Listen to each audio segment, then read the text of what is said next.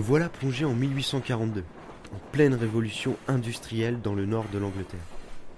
Le nom d'un homme est répété par les passants, celui de Samuel Gregg, le créateur de Quarrybank Mill, l'usine qui fit les trois quarts du coton du pays.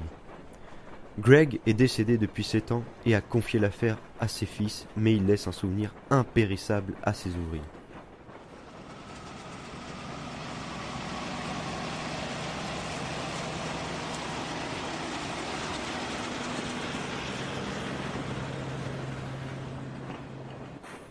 Je vais maintenant entrer dans la manufacture.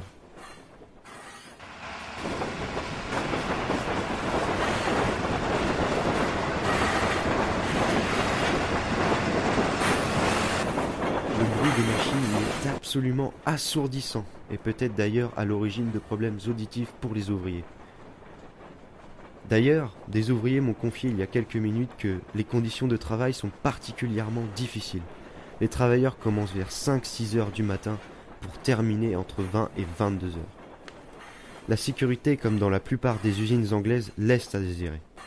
Même si ici les accidents sont rares, les machines représentent un danger majeur pour les ouvriers.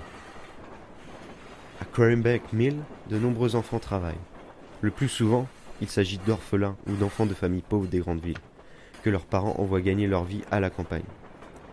Ils sont hébergés près de l'usine par Greg, qui se vantent de la qualité des conditions de vie de ces jeunes ouvriers.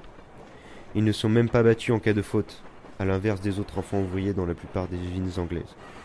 Cependant, ici comme ailleurs, les salaires restent faibles et les travailleurs particulièrement exposés aux maladies provoquées par un travail intensif.